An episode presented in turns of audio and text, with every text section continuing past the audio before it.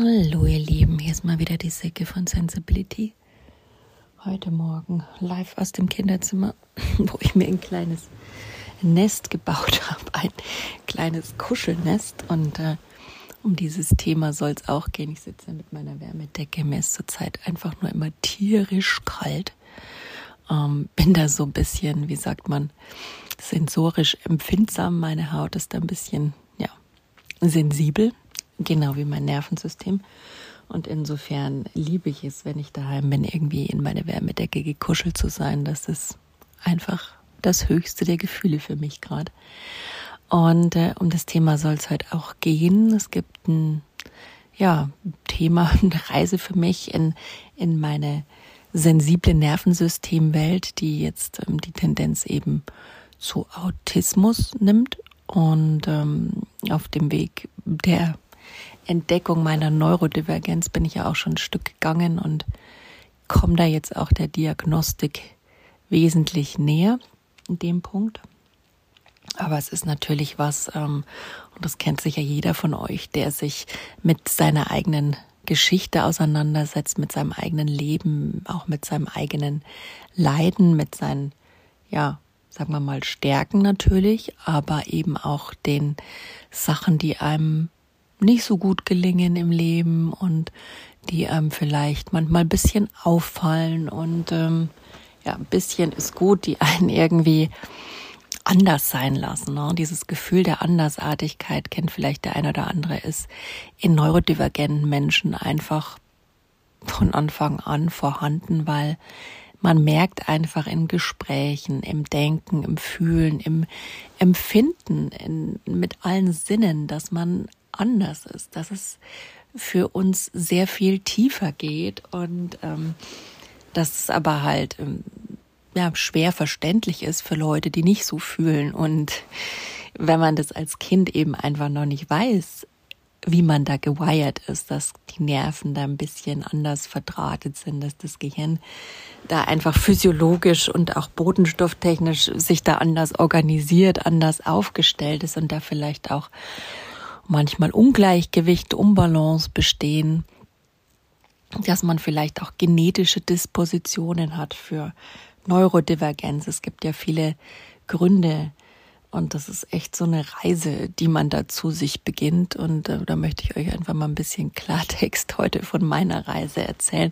Ist ja für den einen oder anderen interessant vielleicht, weil ich meine, man kriegt es ja mit und ähm, ja, es wird oft ein bisschen flapsig ähm, geurteilt in der Presse und auch ja in der Gesellschaft, dass das einfach gerade so eine Trenddiagnose ist, sei es ADHS, sei es Autismus, ähm, dass da viel zu schnell falsch diagnostiziert wird und viel zu schnell Medikamente gegeben und jeder kennt's.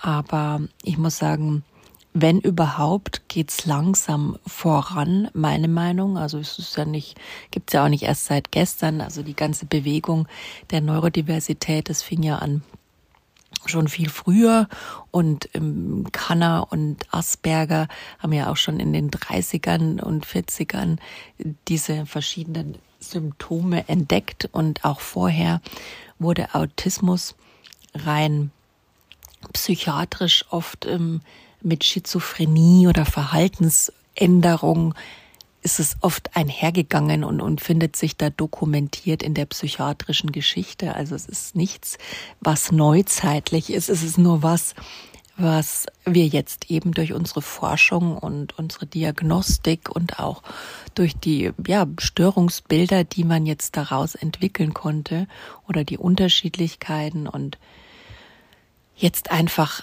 benennen kann. Dadurch ähm, sind wir da weitergekommen und deswegen sind natürlich auch viel mehr Menschen da, denen jetzt auch die Symptomatik, ihre Symptomatik klar wird, die sich informieren können. Wir haben das Internet, wir haben soziale Medien und überall kann man sich da jetzt informieren und, und Menschen folgen, die unter Ähnlichem leiden. Und ich sage immer, okay, viele sind der Selbstdiagnose, mal, da hat ja jeder Autismus oder ADHS. Nee, das ist schon was, was man sagt, was irgendwie klickt auf Herzensebene, auf körperlicher Ebene. Das ist so eine Art innerliche Wahrheit, die jeder Mensch da spürt, denke ich, wenn er sich aufmacht zu so einer Diagnostik. Ich glaube, sowas macht kein Mensch, weil er jetzt gerade irgendwie Spaß dran hat oder ähm, faul ist oder Geld abzocken will, wie manche da sagen, irgendwie Bock auf einen Behindertenstatus hat und dann nicht mehr arbeiten gehen braucht. Außerdem ist es äh, wirklich nicht so einfach, ne? wenn man dann wirklich was hat und dann merkt man erstmal, wie bewusst schwer einem das System da eben auch macht, da an Hilfe zu kommen. Ähm, was natürlich daran liegt, dass Geld regiert die Welt, dass auch nicht unbegrenzt Geld vorhanden ist, das ist auch klar. Aber trotzdem die Menschen, die es dann wirklich brauchen, denen den Zugang so zu erschweren. Äh, ich denke mal, da gäbe es auch noch einen eleganteren Mittelweg. Ähm, ich bin ja da jetzt noch nicht so lange dabei. Aber ähm, wenn man an diesen Themen auch leidet, es gibt auch viele Menschen, die an Neurodiversität, die neurodivers sind und die nicht drunter leiden, ja, denen, ähm, keine Ahnung, die passt das einfach in ihren, in ihren Lebenslauf, die haben den passenden Beruf, vielleicht passend ihrer Interessen gewählt, ja. Das Thema ist aber, wenn du, wenn deine Eltern das nicht wussten, dich anders erzogen haben, ähm, auch eher funktional erzogen haben, leistungsorientiert und das dann nicht immer mit deiner Neurodiversität zusammenlief, dann kommt es auch häufiger zu Wunden, die da entstehen, zu Traumata und gerade neurodiverse Menschen, die sehr tief, sehr intensiv empfinden, haben auch immer leider diverse Traumata im Gepäck. Deswegen ist im Traumata Unterscheidung Neurodiversität, da gibt es auch einen großen Überschneidungsbereich, ähm, vor allen Dingen auch im Bereich ADHS. Und da schauen sich das aber mittlerweile die Spezialisten auch genau an. Und ich habe auch oft gelesen, dass zum Beispiel kann ja passieren, dass da eine Fehldiagnose rauskommt. Ne? Aber es ist immer mal besser zu schauen, woran es liegen könnte, als gar nichts zu tun. Und wenn man zum Beispiel bei ADHS dann mal Stimulantien ausprobiert und die würden eben nicht wirken, dann kann es ja auch sein, dass es lediglich Trauma ist. Wobei das jetzt, habe ich jetzt schon öfter gelesen, aber ob das jetzt eine bewiesene Theorie ist, möchte ich jetzt gar nicht so in den Raum stellen. Warum auch immer bei manchen Menschen Stimulantien nicht wirken, das hat sicher mehrere als äh, Gründe. Ähm, gibt auch diverse andere Aussagen dazu, zum Beispiel, dass es abhängig von den Ge Gehirnwellen auch ist, die dominieren im Gehirn. Also ich habe dann auch schon Studien in, von, von neurologischen Instituten in der Schweiz gelesen, ähm, die dann sagen zum Beispiel, wenn man sehr hohe Beta-Wellen hat, dass dann diverse Stimulantien nicht so gut wirken.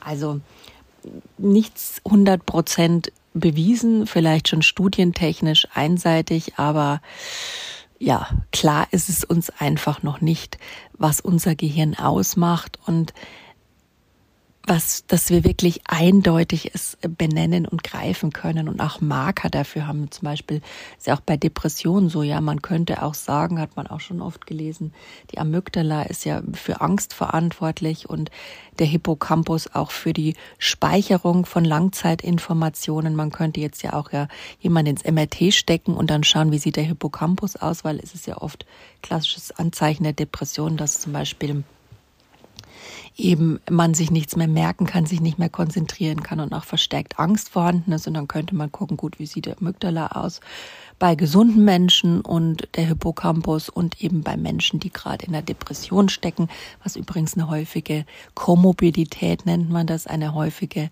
Begleiterkrankung leider eben von Neurodiversität ist.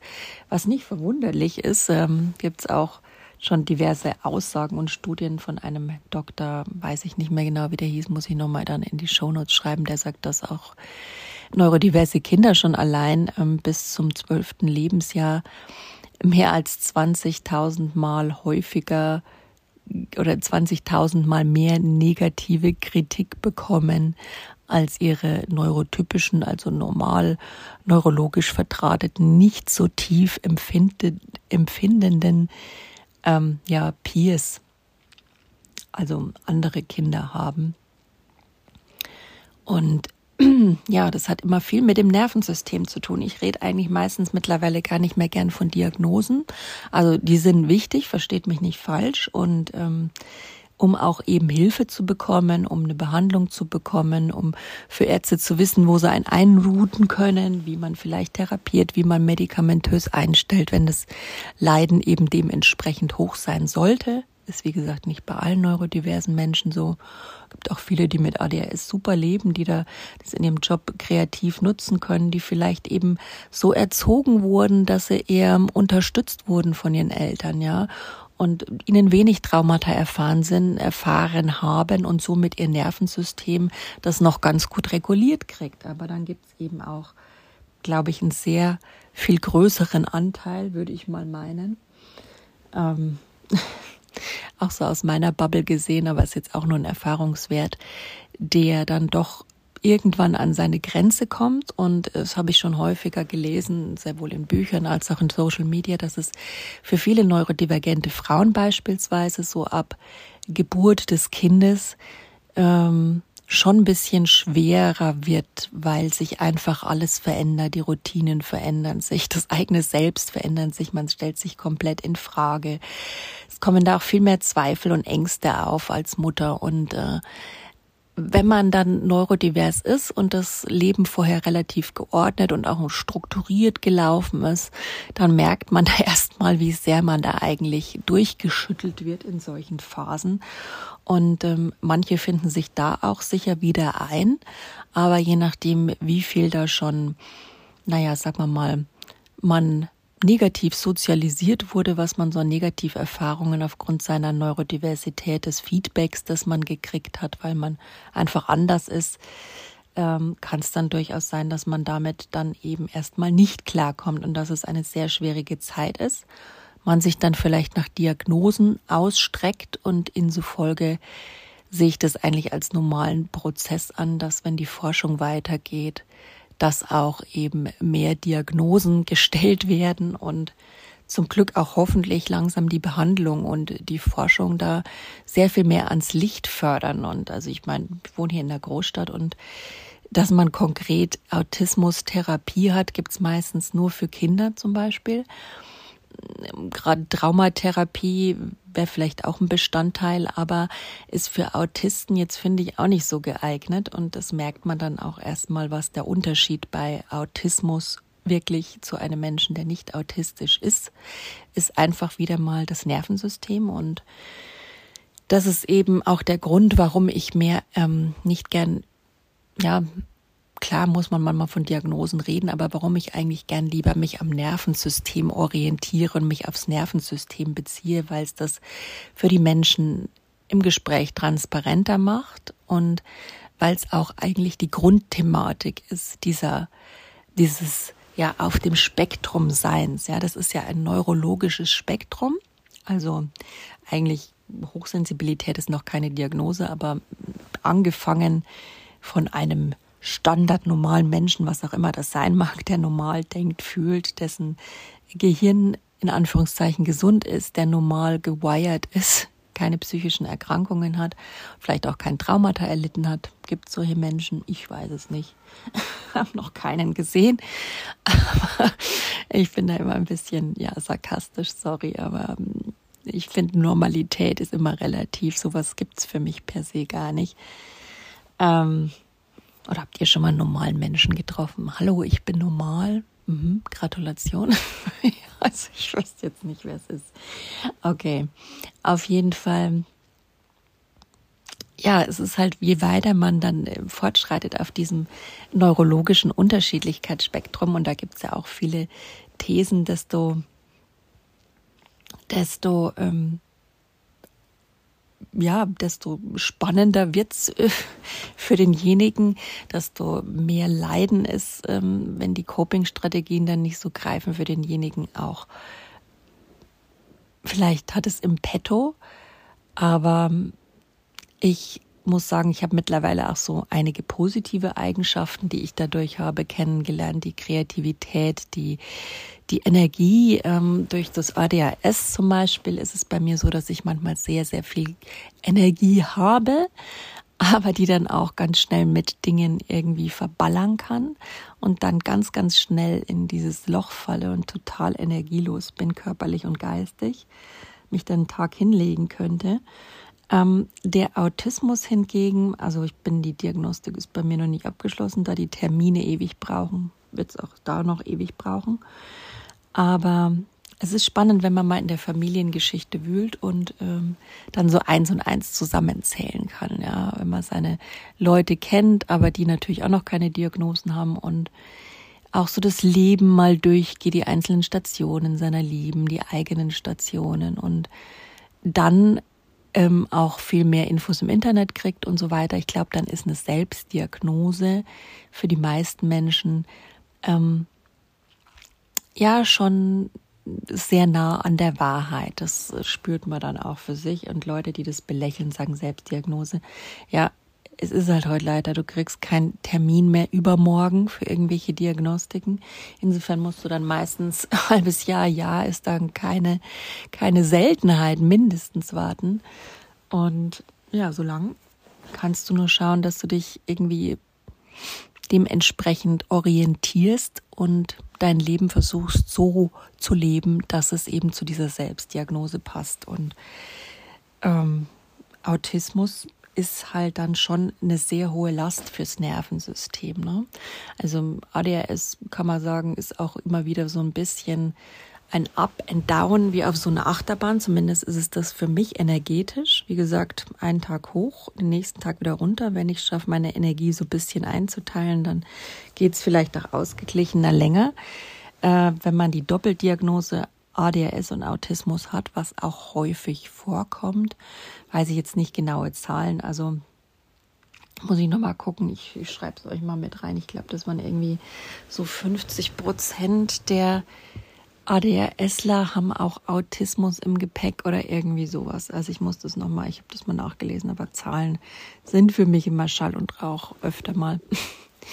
Und ja, also ist nichts Ungewöhnliches. Und ich finde es ganz spannend, weil so das Ganze sich ausgleicht, ADHS und Autismus so ein bisschen, wenn man das in der Doppeldiagnose hat. Also das heißt Ausgleich, das heißt nicht, dass man dann geheilt ist oder gar keine Symptome mehr hat, aber wie gesagt, der Autismus ist ja eher, da braucht man ja sehr viel Ruhe und ähm, da geht sehr viel Energie nur in die Regulation des Nervensystems. Und ja, man ist sehr geräuschempfindlich und so weiter. Bei ADS natürlich auch die Sinnesreizung. Aber man hat da natürlich auch immer ein bisschen diese Energieschübe mehr, wenn ein was wirklich interessiert, wenn ein was reizt, ja, wenn man in diesem Hyperfokus ist, dass man total an Dingen interessiert ist und da eine Leidenschaft entwickelt, da kann man sich dann da auch voll drin verlieren und es gibt einem da auch einen ganz schönen Schub. Äh, was der Autismus ja eigentlich eher so ein bisschen, naja, bremst. Also ich sag mal, es ist zum Glück nicht mehr so, dass man meint, ähm, la Rainman, das war ja so das, das früheste autistische Bild, so, ich würde jetzt mal sagen, das geht eher so in Richtung frühkindlichen Autismus. Es gibt ja, wie gesagt, so ein Spektrum, das neurologische Spektrum nennt sich ja nicht umsonst. Und man sagt auch, kennst du einen Autisten? Kennst du generell auch nur einen Autisten. Ja, das heißt, jeder hat eine ganz andere Symptomatik.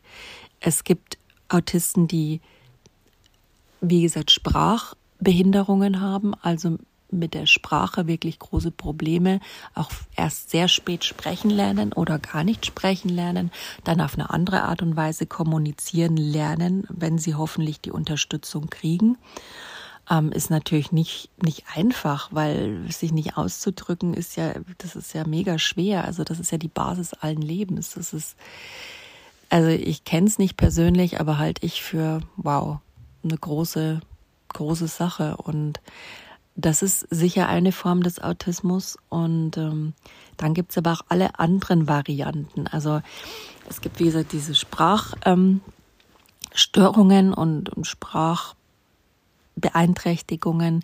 Es gibt aber auch welche ohne Sprachbeeinträchtigungen, die eigentlich dann eher auffallen durch eine sehr artikulierte Sprache. Das hat man früher eben dann Asperger-Autismus genannt.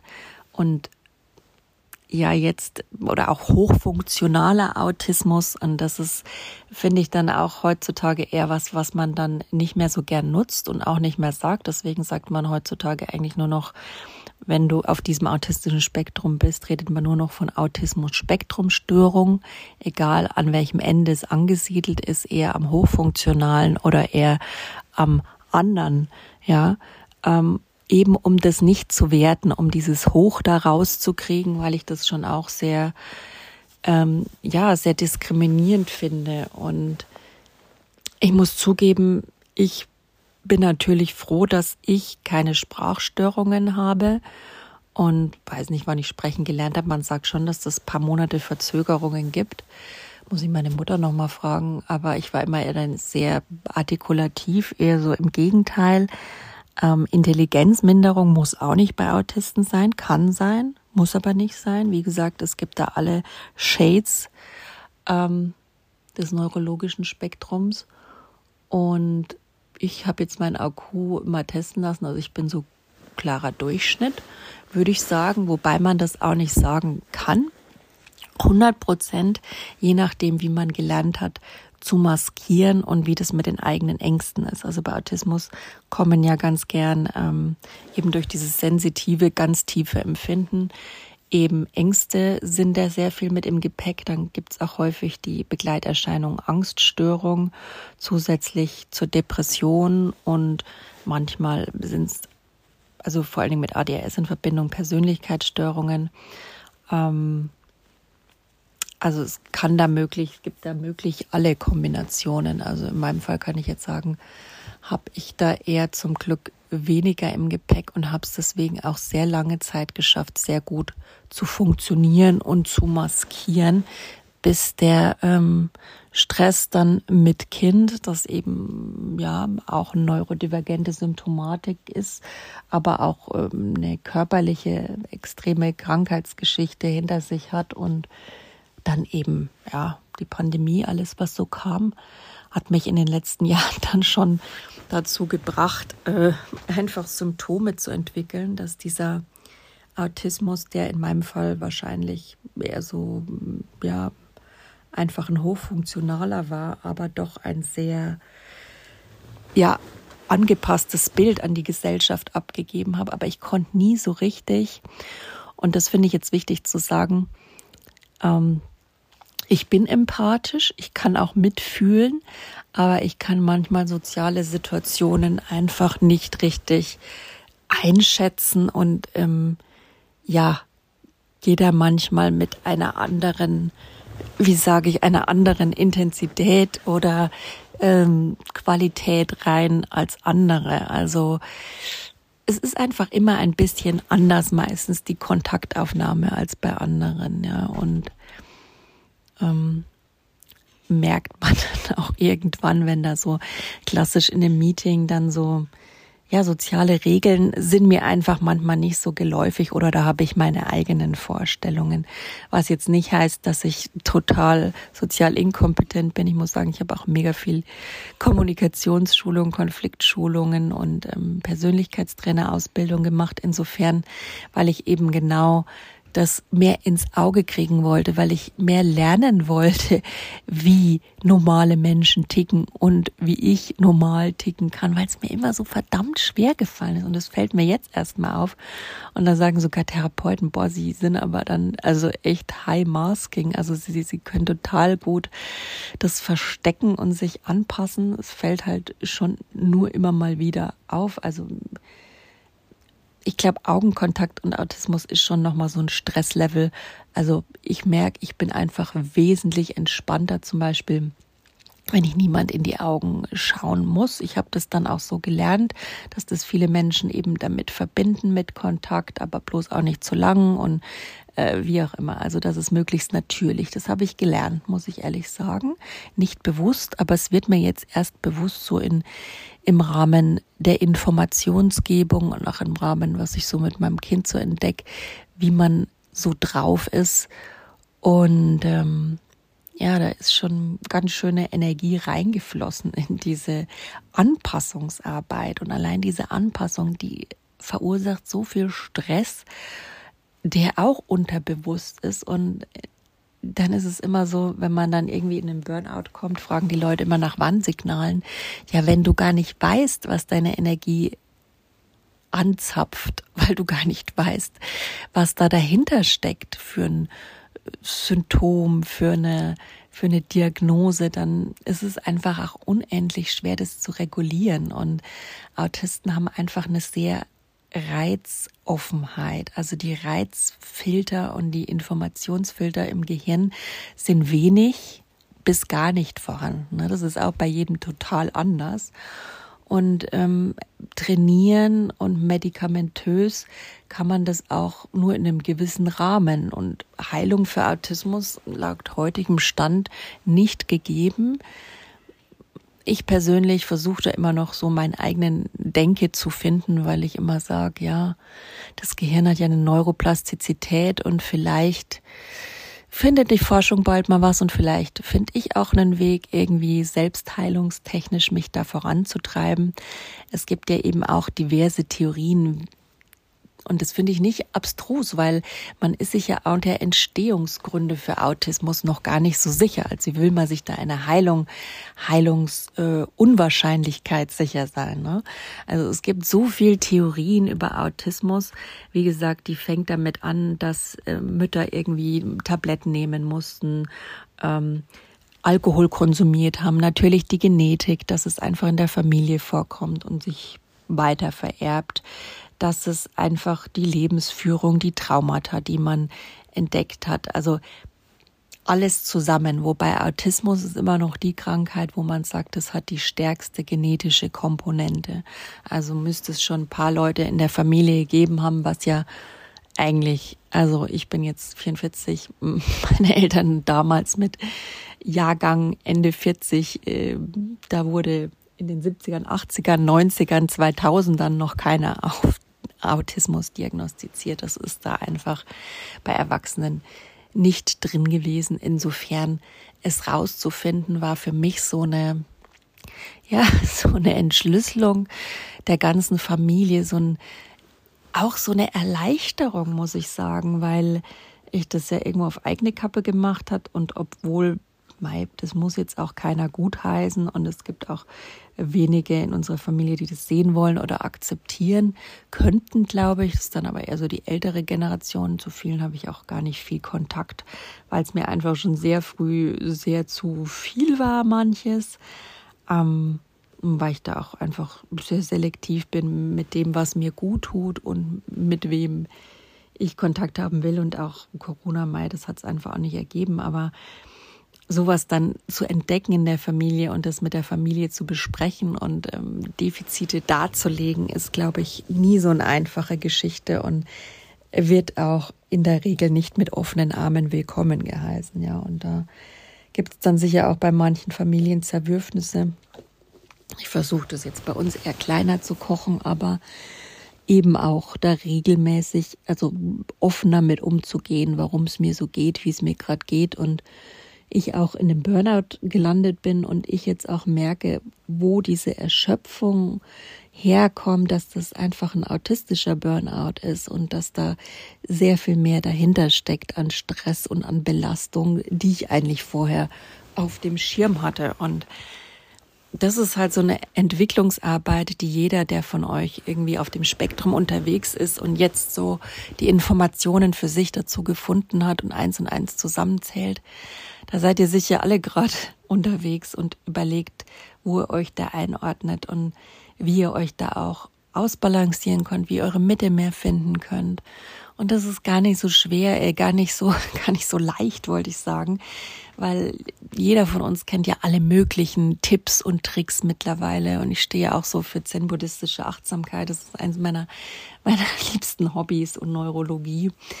Ähm, aber ich merke auch, Achtsamkeit tut mir gut, aber es kann halt nicht für mich jetzt gerade die alleinige Lösung sein, merke ich. Also es, kann, es nimmt mir, es kann mir helfen, gesund zu werden, aber ich bin mir da nicht sicher, ob es für mich gerade die Erlösung ist. Ja, also ich propagiere es und ich lebe es und es hilft mir, die Wellen des Lebens einfacher zu surfen. Aber ob es mir Heilung bringt, das mag ich gerade zu bezweifeln.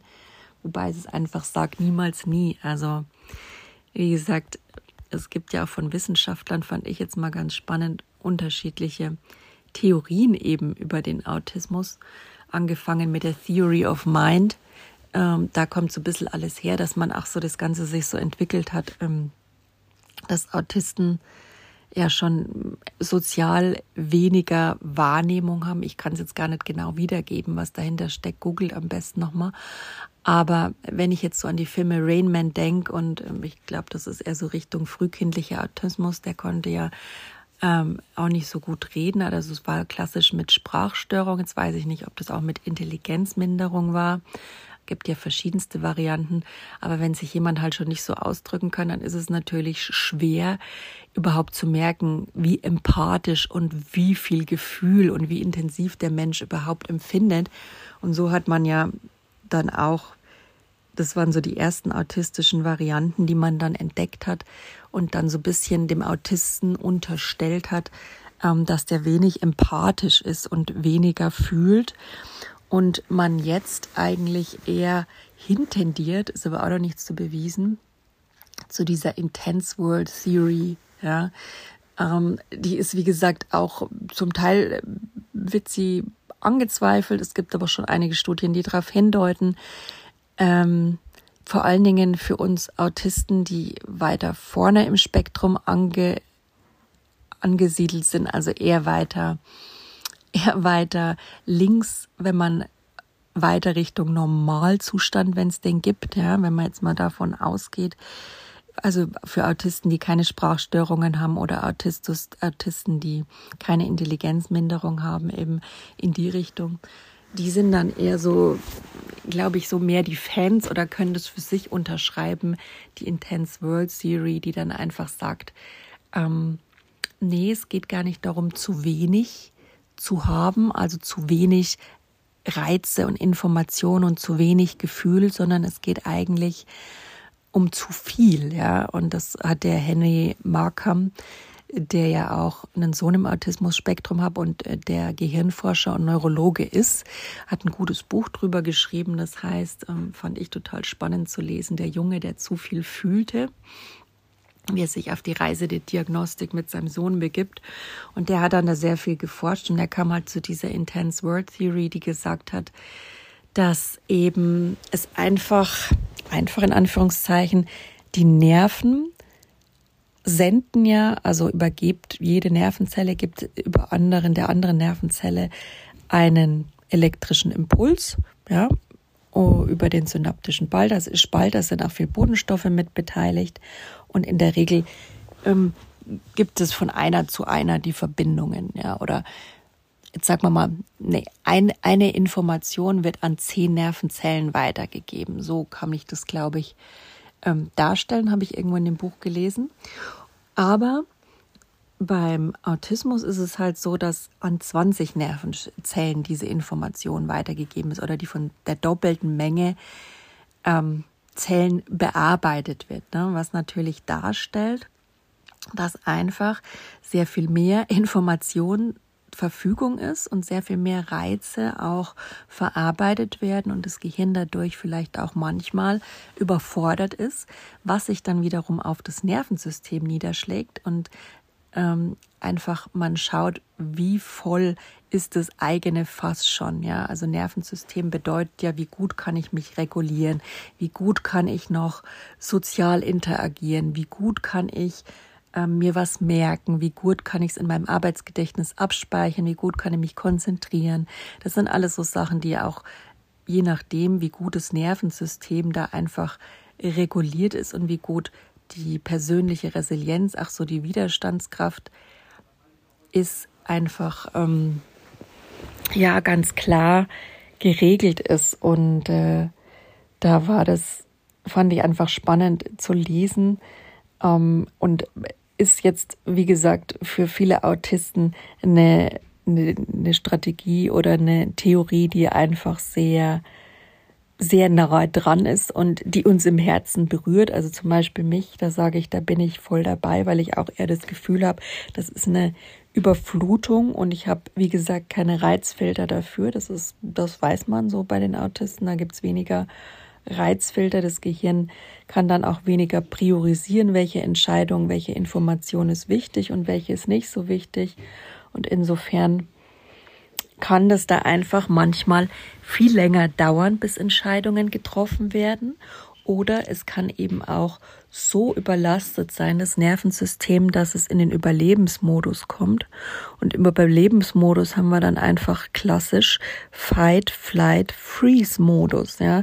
Polyvagaltheorie von Stephen Porges hat ja auch so mehr den Erstarrung, also den Freeze-Modus, mit in den Mittelpunkt gebracht, ähm, der ja auch parasympathisch vom parasympathischen System, das ja eigentlich für Entspannung zuständig ist, hat aber eben auch noch dieses Zusatzfeature der Erstarrung.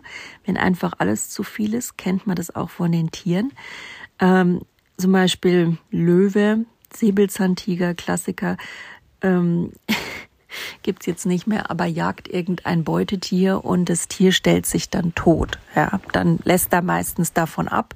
Das ist auch noch so ein Urinstinkt in uns drin. Und das ist einfach was, was das autonome Nervensystem auch gern wählt. Es kommt immer darauf an, welche Strategie man dann hat. Ich persönlich habe meistens so den Freeze-Modus. Ähm, manche Menschen, vor allen Dingen Autisten, können dann gar nicht mehr reden, finden die Worte nicht mehr, stottern oder ja, wie gesagt, das Gehirn ist total blockiert, man ist total blackout die Gehirnwellen drehen durch oder gehen in den Theta-Modus, sodass man dann irgendwie total outzoomt, ja eigentlich gar nicht mehr ansprechbar ist. Kennt man vielleicht auch bei Kindern. Wir Erwachsene lernen da ja so unsere angepassten Strategien und uns sieht man es nicht mehr so an. Also ich bin da super angepasst. Mir würde das keiner ansehen, dass ich erstarre. Aber ich fühle diese innerliche Bedrohung, diese Angst und diese Erstarrung und brauche dann einen Moment, das spüre ich ganz deutlich in mir drin. Und ähm, ja, wie gesagt, Kinder, die das einfach noch nicht so die Regulation kennengelernt haben, die eben autistisch sind, die müssen das, dürfen halt irgendwie durch Therapie, durch Medikamente eben da erstmal lernen, was da überhaupt geht in ihrem Nervensystem und was da los ist und wie sie auch mit diesem Überlebensmodus, wenn man es denn lernen kann, kann sicher nicht jeder lernen. Es kommt eben eben immer auf die, ja, auf wie viel Ressourcen das System noch hat, das Nervensystem an und wie da überhaupt die Lernfähigkeit ist des ganzen Systems. Und ja, insofern ist das ähm, so eine Sache ob man das lernen kann oder inwiefern man das lernen kann. Also ich kann von mir sagen, ich habe da schon gelernt, ähm, damit umzugehen, aber bei Kindern darf man da ganz viel begleiten als Mutter und Sorry, mich hat jetzt gerade wahnsinnig gestört. Ich hoffe, ihr habt es nicht so sehr gehört, dass mein Mann im Hintergrund geredet hat. Er ist gerade im Homeoffice. Hat gerade einen Kaffee gemacht. Ähm, ja, also wie gesagt, es ist nicht so, dass Autisten weniger Empathie, weniger Gefühl haben. Das ist die Intense World Theory für mich am realistischsten Grad, aber noch nicht wissenschaftlich bewiesen. Einiges spricht dafür, einiges spricht dagegen. Gerade für Menschen, wie gesagt, die, die da eher mit, mit, ähm, mit intellektueller, also nicht mit, ähm, Intelligenzminderung so heißt oder mit Sprachstörungen zu tun haben, auch mit Autismus, die würden wahrscheinlich eher sagen, zu viel. Hm, weiß ich nicht, aber für mich macht Sinn, denn ein zu viel im Gehirn blockiert ja immer alles. Dann ist einfach ein Total Shutdown. Ähm, aber wie gesagt, es wird die Wissenschaft noch irgendwie wann rausstellen, was jetzt dafür gilt. Ähm, ich mag das Buch von Henry Markham sehr wenn auch jemand ähm, sich mit Kind und Autismus, also mit seinem eigenen Kind und Autismus befassen darf, fand ich das auch sehr schön, wie der da vorgegangen ist und was dem an seinem Kind so aufgefallen ist, um da eben einzusteigen. Wenn jemand ein Kind hat, ähm, das natürlich mit Sprache da ein Thema hat, gar nicht sprechen kann oder erst sehr spät sprechen gelernt hat oder ein bisschen sprechen kann oder auch eben mit mehr oder weniger Intelligenzminderung, aber ich glaube, in dem Fall war es, glaube ich, nur eine Sprachverzögerung. Also der Junge konnte auf jeden Fall nicht sprechen. Der hat dann so eine Tastatur bekommen. Da ist dieses Buch, das fand ich gar nicht schlecht, warum ich euch nicht in die Augen schauen kann. Ein autistischer Junge erklärt seine Welt. Das finde ich auch wunderschön. Der hat eben ein japanischer Junge ein Buch geschrieben oder ja, schreiben lassen wahrscheinlich, weiß nicht.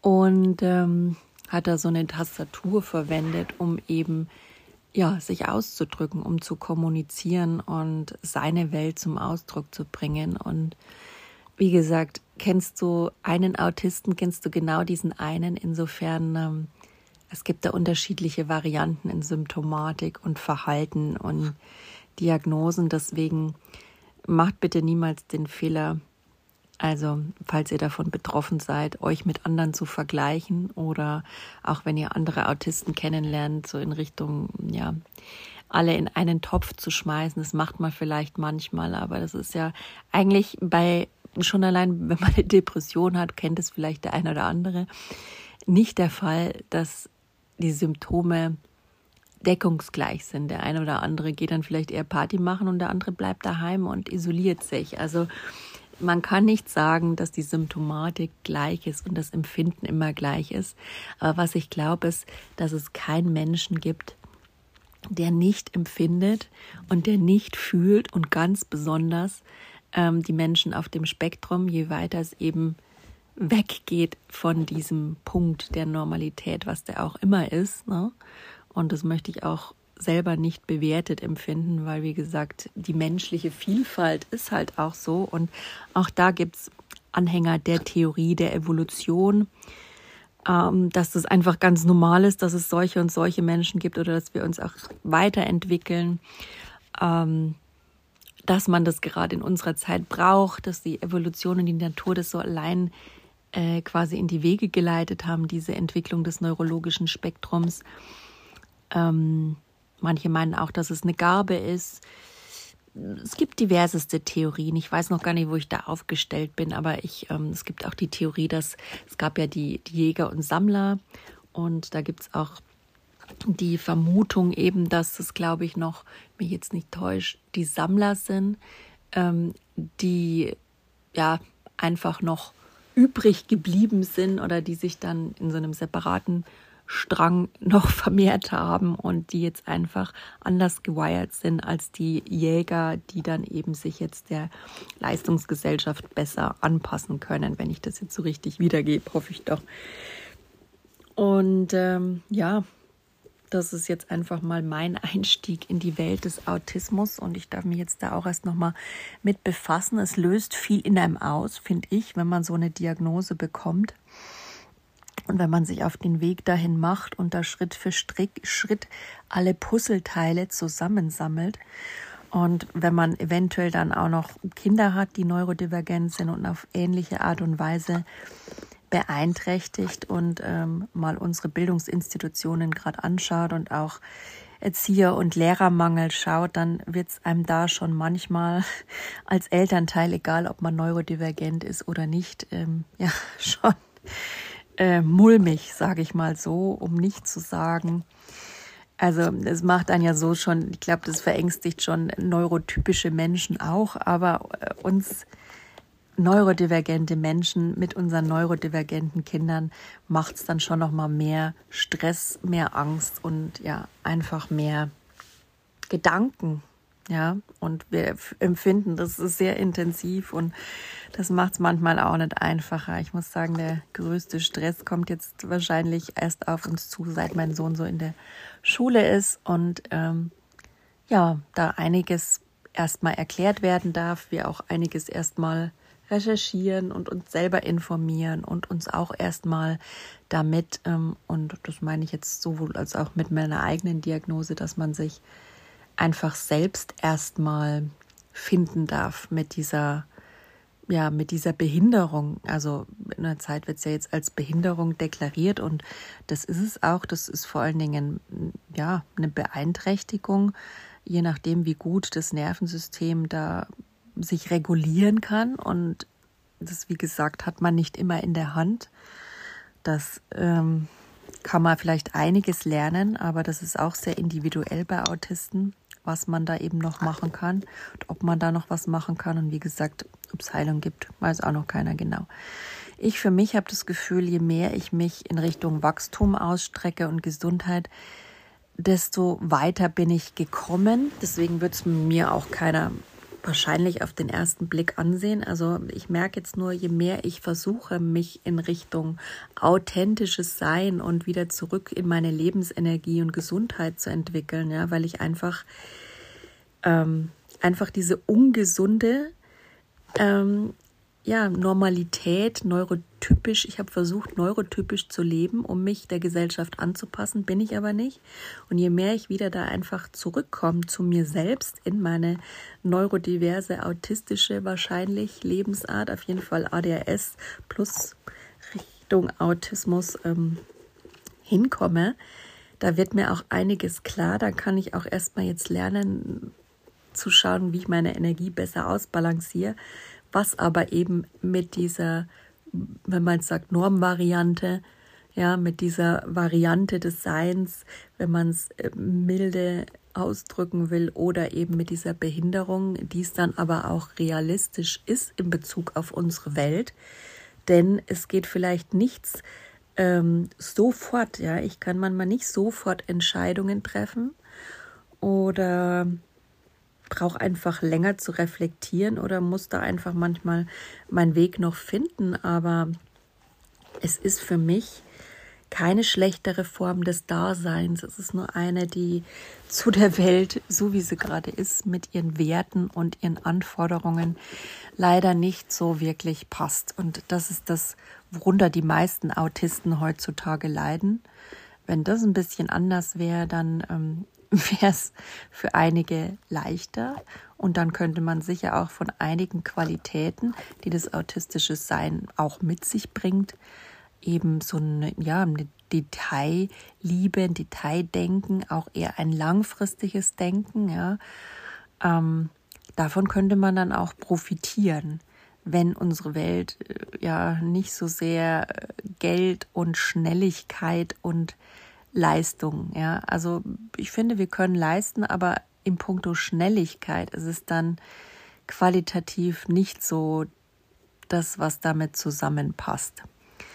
Ähm, ja, und das darf man dann auch erstmal allen möglichen Systemen irgendwie beibringen, dass das keine Faulheit, kein böser Wille oder keine ja, manipulative Art ist, sei es von uns als Erwachsenen mit Autismus und schon gar nicht von Kindern, die jetzt vielleicht natürlich als autistische Kinder erstmal lernen dürfen zu sein, ne? die der Nervensystem dann einfach manchmal blank liegt, weil das die Natur der Sache ist, dieser, ja, ist immer wieder Störung, Erkrankung, Behinderung.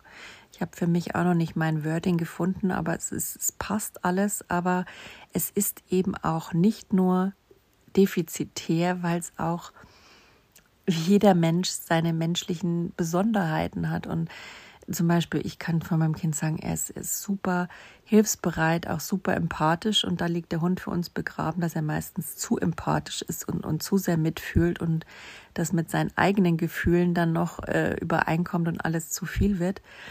Ähm, und dann halt eben das Nervensystem so überlastet ist, dass dann einfach Strategien manchmal gefahren werden und das müssen Kinder oder dürfen Kinder dann halt lernen oder können sie auch nur bis zu einem gewissen Grad lernen und darf unsere Gesellschaft da auch eben äh, das lernen, dass das nicht jedes Kind kann und dass ein Kind, das jetzt irgendwie rumschreit und irgendwelche Schimpfwörter benutzt, ähm, weil es einen Autismus leidet, jetzt nicht, dass man das nicht bremsen sollte und dass es jetzt nicht sonderlich sozialverträglich ist, wissen alle. Auch das Kind und dem Kind tut es auch weh, weil es ja auffällt damit. Aber es kann einfach nicht anders und das darf die Gesellschaft einfach nochmal begreifen. Kinder, die Autismus haben, da heißt es nicht, sie wollen nicht, sondern sie können nicht. Und ob sie da jemals eine Strategie finden, mit Hilfe von Medikamenten, mit Hilfe von Behandlungen, mit, mit eigener Selbsthilfe, das weiß man nicht. Und deswegen bitte ich euch, wenn ihr Menschen trefft und Kinder, die sich so atypisch verhalten und Eltern, die versuchen es zu regulieren, weder den Eltern irgendwie äh, Böswilliges zu unterstellen oder Helikoptereltern im Verdacht zu haben, ähm, noch einfach diese Diskriminierung in Form von, oh, das Kind ist nicht richtig erzogen, was fällt ihm ein, was ist denn das für ein, äh, ja, keine Ahnung, Erziehungsumfeld, also solche Sachen. Es kann, wie gesagt, auch am Nervensystem liegen. Das darf man immer bedenken. Und das sind einfach unsichtbare Krankheiten, die sieht man keinem an. Die bilden halt leider gesellschaftlich sehr viel Diskriminierungspotenzial und das macht es für uns Neurodivergente sehr, sehr stressig und führt dann häufig einfach zu den blöden Begleiterkrankungen wie Angststörungen, Depressionen, sonstiges, ja, weil es halt einfach uns nicht auf der Stirn geschrieben steht und ehrlich, es wäre auch blöd, es uns oft auf die Stirn zu schreiben, nur damit andere Bescheid wissen, denn dann wird man oft noch mehr diskriminiert, wenn es Leute wissen. Ich hoffe jetzt mal auf unsere Systeme, dass man da noch ein bisschen was drehen kann und dass man mit Psychoedukation und Informationen, die man über diese Krankheiten verteilt, aufklären kann, so dass gezeigt wird, ähm, dass das eben, dass die Kinder dann nicht faul sind, nicht dumm sind, nicht ähm, manipulativ unterwegs sind und auch die Erwachsenen, die daran leiden, nicht, sondern dass es einfach ihre Symptomatik ist, wenn man so will, ihre Krankheit, ihre Behinderung. Und äh, ja, das ist meine bisherige Reise mit dem Autismus. Und äh, ich habe mir einfach auch ein anderes Leben manchmal vorgestellt. Ich habe es mir sehr viel leichter vorgestellt und ich habe es mir auch für mein Kind leichter gewünscht. Jetzt ist es so, wie es ist, wo die Diagnosen fallen langsam. Damit darf man auch erstmal lernen, klarzukommen. Das hat auch einiges mit dem eigenen Wert zu tun, mit dem eigenen Selbst zu tun, auch ähm, das Selbst zu begreifen, findet ja auch im Gehirn statt. Und das ist dann auch so ein Prozess, der wahrscheinlich auch damit zu tun hat, dass man eben diese neurologische Andersartigkeit hat, dass man das auch erstmal verarbeiten darf und dass auch der eine oder andere Burnout vielleicht nicht zu vermeiden oder vorprogrammiert ist, wenn die Welt dafür kein Verständnis zeigt und das nicht lernt, ja, zu integrieren in die Gesellschaft. Was sehr schade wäre, weil, wie gesagt, jeder Mensch hat was zu geben und Autisten genauso. Insofern, ja, hoffe ich, konnte ich euch einen Einblick geben, wenn ihr selber betroffen seid. Ähm, wenn ihr selbst in der Diagnostikanbahnung seid bei euch oder bei euren Kindern, dann ja, viel Kraft, viel Energie und passt gut auf euch auf. Und ihr wisst ja, Tipps von außen. Ihr steckt nie in den Schuhen anderer Vergleiche und Tipps. Das darf man als allererstes lernen. Da bin ich auch gerade dabei, die nicht anzunehmen und ähm, die man sich da auch nicht mehr erklären muss und nur bei den Menschen, die einem wichtig sind und die dem Kind wichtig sind und ähm, dass das einfach das gute Recht ist, die auch zu ignorieren. Das ist wahrscheinlich der wichtigste Ratschlag, den man jemand mit Neurodivergenz geben kann und den es auch erstmal lernen darf und damit sich eingrooven darf und dafür viel Selbstmitgefühl, Geduld und Zeit und das ist auch nicht leicht, denn das ja, erfordert auch ganz schön viel Nervenkraft. Insofern lasst es euch gut gehen. Macht's gut.